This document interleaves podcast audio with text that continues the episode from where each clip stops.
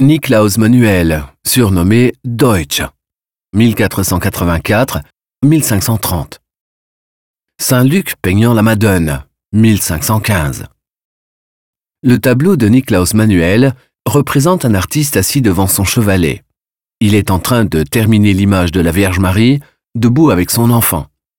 L'atelier du peintre semble spacieux et la fenêtre située à l'arrière-plan offre une vue dégagée sur un paysage.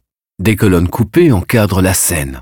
Au fond, un assistant est occupé à mettre des petits tas de peinture blanche sur une brique. Le manteau rouge et l'auréole, ayant la forme d'un disque doré, montrent que le peintre n'est pas un simple artisan.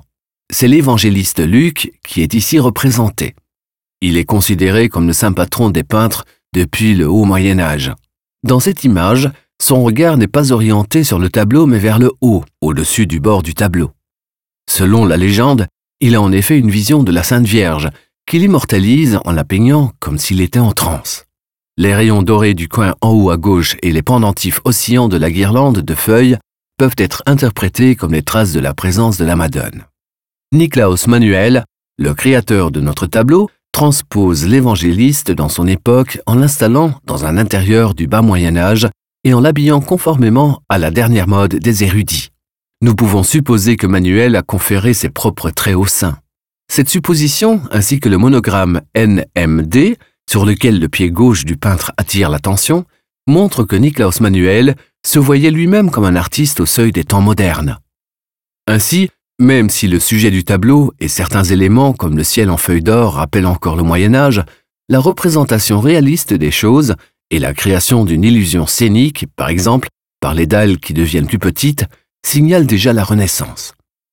Il est vrai que la Réforme a fait son entrée à Berne seulement quelques années après la création de notre œuvre. Niklaus Manuel la rejoignit également en 1528. Il abandonna alors sa carrière d'artiste et devint homme politique. Le tableau Saint-Luc peignant la Madone, réalisé en 1515, constituait l'aile droite extérieure d'un hôtel à deux ailes qui se tenait autrefois à Berne dans l'église des Dominicains. Cette dernière est aujourd'hui appelée l'Église française.